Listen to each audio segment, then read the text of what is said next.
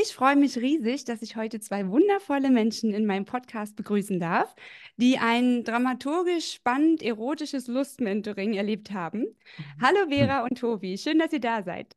Ihr seid vor drei Monaten auf mich zugekommen, um eure Lust und Leidenschaft in euer Liebesleben zurückzuholen. Und seitdem haben wir eine wirklich aufregende Reise hinter uns, von, Oh der ja. wir, von der wir heute berichten werden.